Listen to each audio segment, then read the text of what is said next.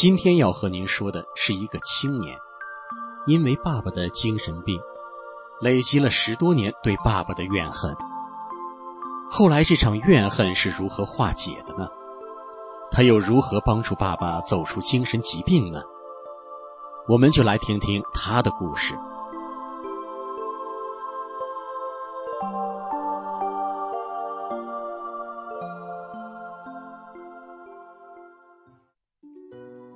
我出生于农村，爸爸是个内向少言的人。爸爸因为在染布厂工作，长期接触有毒染料，后来精神出现了一些问题，变得好吃懒做，还爱骂人。爸爸犯病时就会暴怒，命令人乱骂人和打人，一点小事就可惹得他发怒。爸爸犯病时，眼神是恶狠狠的冰冷。我一般不敢和他对视，是看了就直打寒战的那种恐惧。爸爸身体很有力气，打起我妈妈来，就像疯了一样，有时直接抓着头发把妈妈往墙上撞，把妈妈的头发拽得一把一把的掉。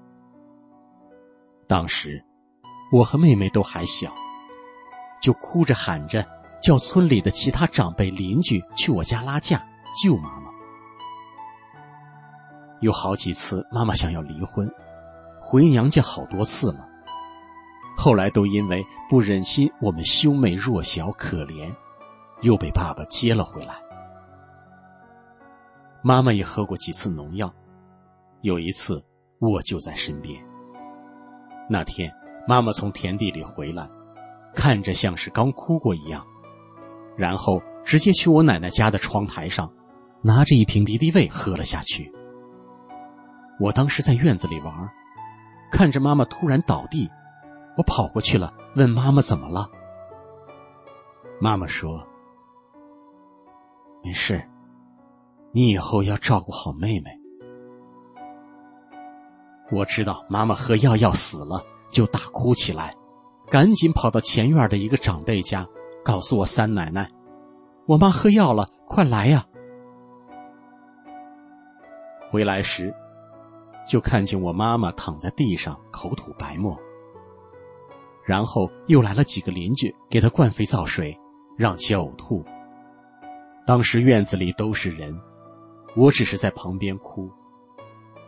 后来我妈被送到了医院，抢救了回来。从小到大，我就恨自己的爸爸，痛恨生在这个家庭，因此也变得不爱说话。我和爸爸一年都未必好好说过几句话。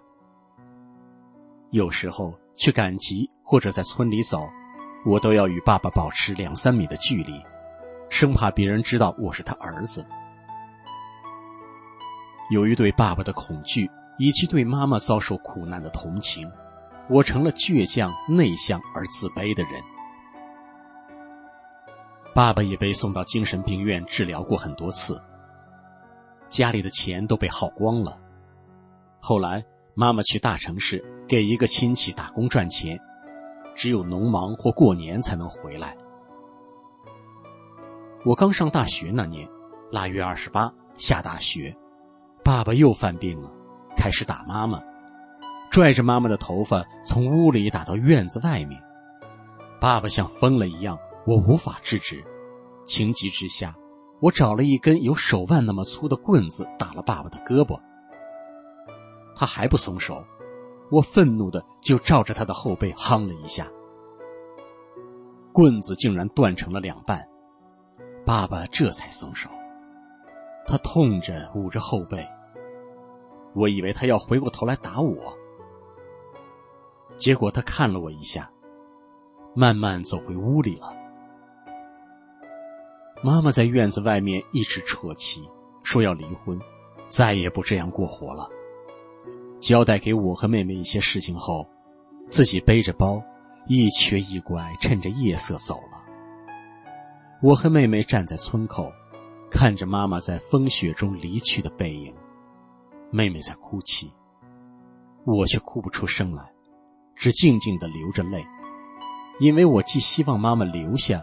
又希望他离开这个家。后来妈妈就再也没有回家，一直在外面挣钱供我们上学。开朗的妈妈一走，家里就没有亲戚来走动了，大家都怕惹怒爸爸，所以妈妈离开以后，对我影响很大。以后家里的各种事情都需要我管，每次家里有啥事情，我都要从外地坐火车回来处理。遇到困难，我也没有人可以商量，所有的责任都压在了我身上，这让我感觉心很累。过去那十多年来，每逢新年，一般是妹妹去找妈妈过年，我回家陪爸爸过年。但我和爸爸基本上不说话，爸爸的任何命令的话语，我都会装作没听见，目的就是不想让他顺心如愿。回家过年，晚上我也不敢睡在家里，都是睡在邻居家，因为怕爸爸伤害我。我对爸爸充满着恐惧，而每每想起和漂泊在外的妈妈一年也见不了几回，我对爸爸也充满了怨恨。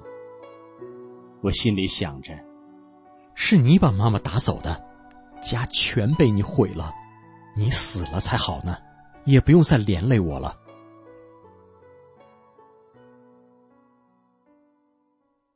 二零一七年，我从大学毕业。急于赚钱的我，在金融风暴中，我不但把妈妈前些年攒的钱都亏了进去，还另外欠银行几十万。后来我因故进了看守所几十天，在看守所，我遇到了一位被非法关押的法轮功学员，他跟我讲了法轮功的真相。由于他的那种真诚的善良，感动了我，让我醒悟到，原来。人应该善良，并有良知的活着。我也开始走入大法修炼了。修炼一段时间，我已经读了很多遍法轮功的主要著作《转法轮》，我的性格变得开朗了，而且我对爸爸极端的看法也逐渐的改变了。有一天，姑姑给我打电话，说爸爸快不行了，现在尿血呢。让我赶紧回去，又说可能要准备后事了。我赶紧找妈妈说了情况，当时妈妈给了我五千块钱。回到家，看见爸爸坐在院子里，捂着腰，很难受的样子。爸爸看起来消瘦了很多，但不像是要死的样子。我问他去医院吧，爸爸便发怒了，因为一直以来对爸爸的恐惧。我就不再说话了，坐在他身边，静静的陪着他。到天黑以后，爸爸蜷缩着身子，发出痛苦的呻吟声，我听着，心在颤抖着。这时，我对自己说：“不行，我要救他。”我透过电话急着向姑姑求救，姑姑却说：“给他治啥病？最好今天死了，死了一了百了。”活着就会祸害人，我当时听着很心寒。我想到以前自己也希望爸爸早点死，真是感到良心不安呢。姑父开了车送父亲到医院，医院给爸爸下了个导尿管，排出了很多血。后来又连夜转院，到大医院检查完，怀疑爸爸是误吃了老鼠药，血液无法凝固。很危险，再晚来一步，可能就救不了了。我交了全部押金，医院才开始治疗。经过一夜的治疗，第二天爸爸就好多了。然而，才稍微不疼点儿，爸爸在医院里就不愿意配合护士检查，他骂护士，也骂我。我给他买的饭也摔在地上。我用大法的法力要求自己。尽量不生气。我打扫了一下房间，然后开始小心陪着爸爸说一些心里话。我现在是真心关心他的，可能是我的真心。后来爸爸逐渐的平静下来。那天，我对爸爸说的话，可能比前二十年加起来还多。虽然爸爸没有和我说话，但他一直在擦眼泪。这是我这么多年来第一次看见爸爸哭。第二天，护士催我交钱，说钱用完了。我当时就有点傻了，没想到用的这么快。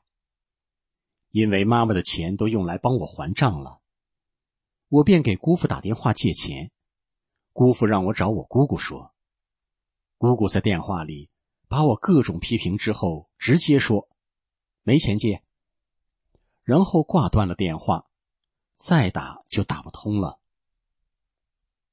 我拿着手机站在医院的走廊里，想到这些年生活的种种遭遇，我突然就崩溃了，泪水一直往下流。我内心求着大法师傅能帮帮我。就在这时，妈妈来电话了。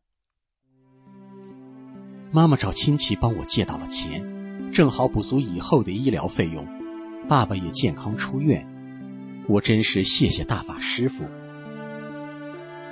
爸爸出院以后，精神好了很多。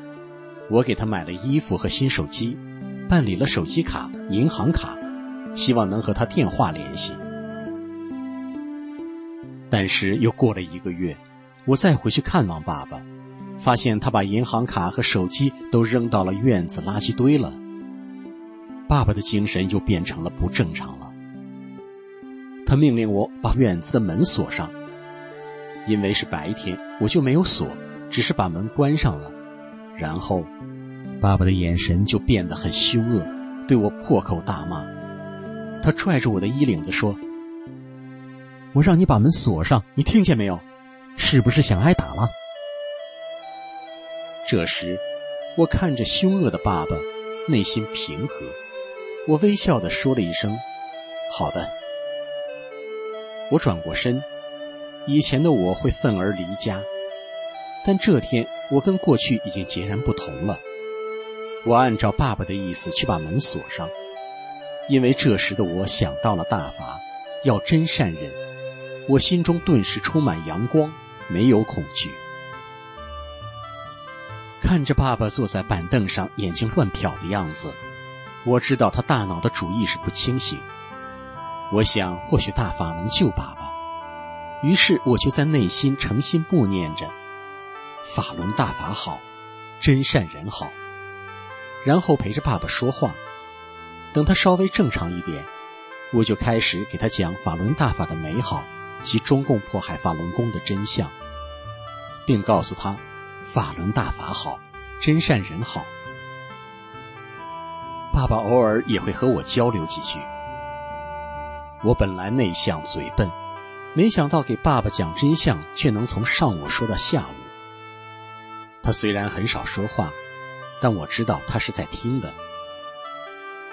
当爸爸的眼神变得凶恶时，我便不再说话，而是在内心念着“法轮大法好，真善人好”。爸爸的眼神也会逐渐变得柔和，不再那么凶狠了。后来我每次回去，都给爸爸讲大法真相。平常出去赶集，我也和他走得很近，聊着天，不再刻意远离他。我也曾劝爸爸退出少先队，但爸爸不愿意。